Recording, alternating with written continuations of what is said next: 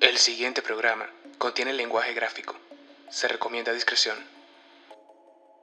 Hola y bienvenidos a un nuevo episodio de Cierra la Puerta, un podcast en el cual analizamos casos misteriosos, acontecimientos insólitos y sucesos paranormales alrededor del mundo.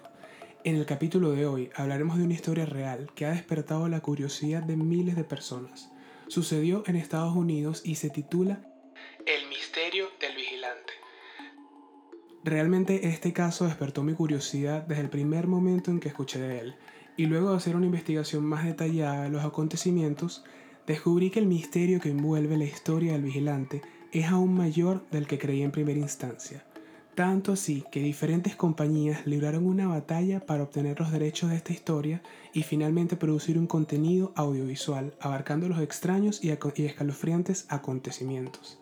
Los estudios Warner Bros., Fox y los servicios de streaming Amazon y Netflix estuvieron ofreciendo grandes cantidades de dinero para obtener los derechos de autor. Finalmente Netflix fue la gran ganadora y será la encargada de contar esta historia a través de una película que ya es esperada por muchos espectadores, que han quedado cautivados con este enigma sin resolver, convirtiéndolo casi en una leyenda urbana. Pero, ¿qué tiene esta historia que ha llevado a grandes productores de cine a querer pagar millones por quedarse con ella? Analicemos este caso.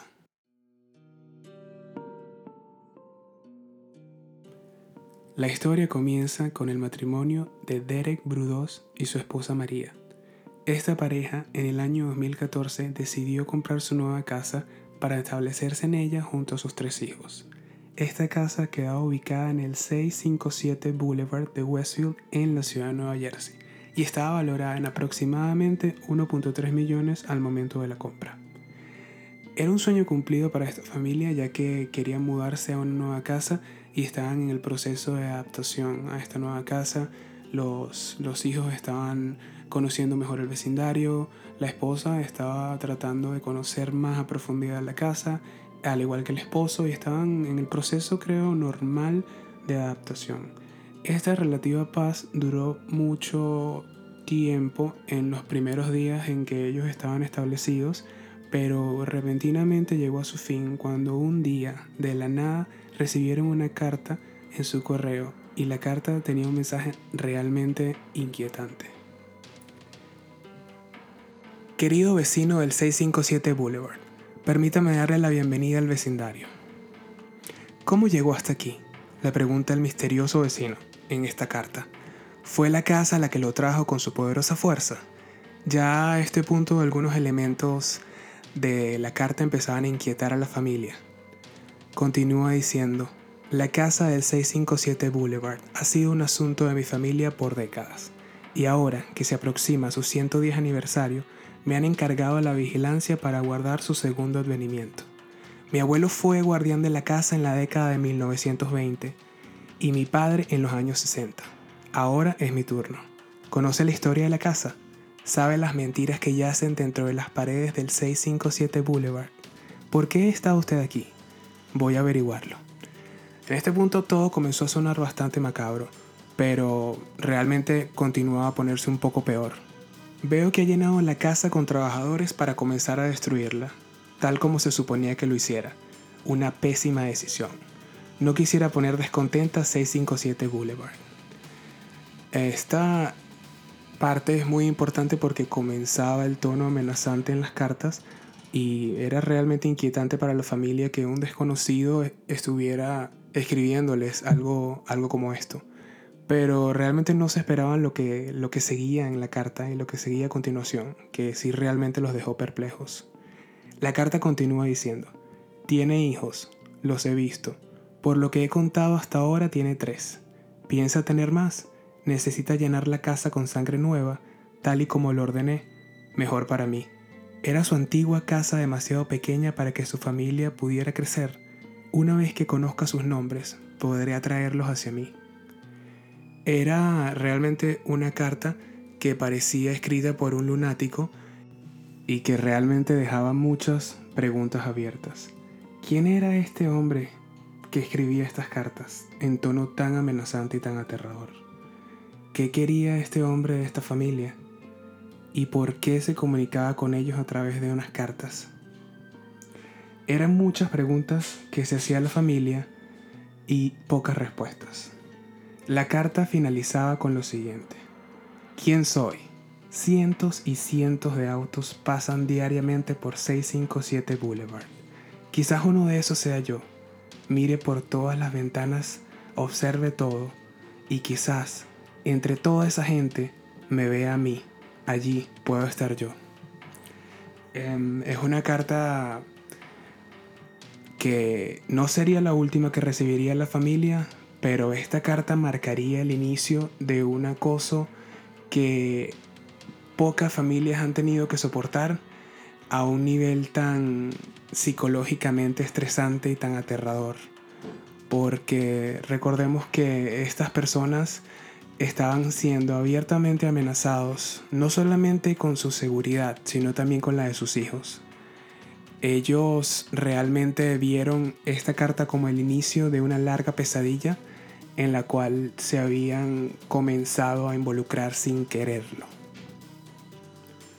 Evidentemente luego de recibir esta carta, el matrimonio contactó a las autoridades, quienes realmente hicieron caso omiso de lo que había sucedido porque le estaban restando importancia a lo que, a lo que estas personas estaban denunciando. Debido a esto, Derek se puso en contacto con los anteriores dueños de la casa, quienes le confirmaron, para su sorpresa, que anteriormente también habían recibido una carta firmada por el vigilante. Habían pasado ya varios días desde el recibimiento de esta primera carta, y desafortunadamente las cartas seguían llegando de manera periódica, con un tono cada vez más familiar, lo que evidenciaba que el vigilante sabía cada vez más detalles de la vida de la familia. Los llamaba por sus nombres e incluso daba algunos em, detalles en sus cartas que por supuesto solamente alguien que los estuviera observando pudiera saber.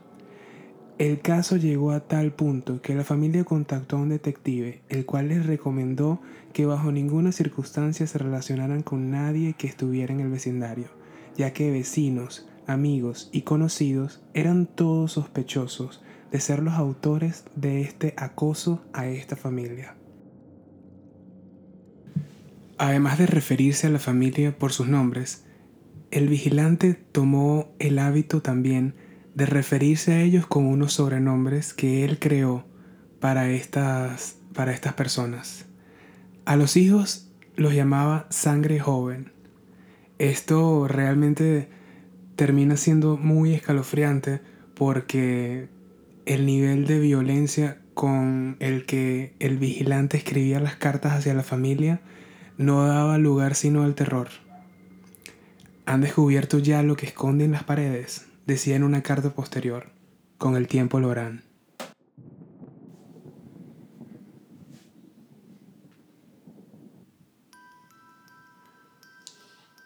Realmente fueron muchas las ocasiones en las que la familia tuvo miedo y ganas de, de huir de la casa. Esta familia me sorprende que haya resistido tanto el acoso de este vigilante fantasma o vigilante psicópata pero el punto de quiebre fue una carta que realmente es espeluznante. Es muy aterradora porque es la expresión más violenta de esta persona para la familia. Y un extracto de la carta que les voy a leer dice lo siguiente. ¿La sangre joven ya juega en el sótano o todavía tienen miedo de ir allí solos? Si yo fuera ellos, tendría mucho miedo. Está muy alejado del resto de la casa. Si tuvieras que elegir entre ir al sótano o ir a otro lugar de la casa, en el sótano no se escucharían tus gritos. si realmente cuando esta carta llegó, el, matrimonio tomó la decisión ya de dejar de luchar contra esta persona o entidad que estaba tratando de alejarlos de su casa. La policía no pudo o no quiso hacer mucho con respecto a este caso, tanto así que la familia y el matrimonio tuvo que tomar el caso en sus propias manos, contactando a investigadores privados, recurriendo a cámaras de vigilancia, incluso quedándose muchas noches despiertos viendo alrededor de su casa y tratando de descubrir el rostro detrás de estas cartas tan amenazantes. Al final de esta historia, las cartas habían desarrollado una situación muy caótica y la familia, como ya conté anteriormente, había decidido mudarse de la casa. Esta familia realmente intentó en muchas ocasiones vender la casa, pero ellos siempre quisieron mantenerse honestos con respecto a lo que sucedía en esta casa porque no querían que bajo ninguna circunstancia otra familia tuviera que pasar por la pesadilla que ellos estaban pasando. La historia al poco tiempo se filtró a la prensa, llegando a convertirse en un mito urbano en la sociedad norteamericana y creando reales rumores acerca de quiénes eran realmente los culpables de esta leyenda, quiénes estaban detrás de la cara del vigilante, quiénes eran esas personas o esa persona que quería que esta familia abandonara la casa que, que habían comprado recientemente. Se especuló mucho por supuesto, en casos como este que terminan siendo tan famosos, en los culpables, pero al final nunca se llegó a encontrar al verdadero, al verdadero autor de estas cartas, ya que no hubo forma de probar quién estaba involucrado en, esta, en este acoso y en, esta, en estas amenazas constantes a la familia. Lo que sí queda claro es que si una persona fue un, asesino o psicópata el que escribió estas cartas, lo mejor que pudo haber hecho esta familia es apartarse de su camino. Realmente las amenazas eran muy gráficas y, creo que si no lo hubieran hecho, eventualmente hubieran pagado las consecuencias. También se, se especula que pudo haber sido una entidad del más allá que cuidaba la casa durante muchos años y que aún después de muerto podía comunicarse y amenazar a esta familia yo realmente lo dejo abierto a la imaginación, lo dejo al propio criterio de las personas que están escuchando este podcast. También quería agregar que hay mucha más información sobre las cartas, hay más detalles sobre lo que escribía el vigilante en estas cartas. Son varias cartas y están todas publicadas en internet. Puedes buscarlas y leerlas detenidamente. Es realmente una tarea un poco escalofriante y cuesta mucho ponerse en el lugar de esta familia e imaginar que alguien que no conoces te amenaza de esta manera en tu casa y sentirte vigilado en cada momento debió haber sido una experiencia realmente aterradora. Y bueno, hasta aquí el caso de hoy. Me alegra que, haya llegado a, convertirse en, en, una película o que va a llegar a convertirse en una película porque siento que es una historia que merece ser contada y analizada es un poco perturbadora, pero al mismo tiempo tiene ese toque necesario para convertirse en una leyenda urbana que creo que posiblemente lo logre eventualmente. Bueno amigos, hasta aquí el caso de hoy. Espero que les haya interesado tanto como a mí. Recuerden que cada capítulo analizamos misterios sin resolver, enigmas, anécdotas, todo lo desconocido en este podcast de misterios. Y recuerda, siempre...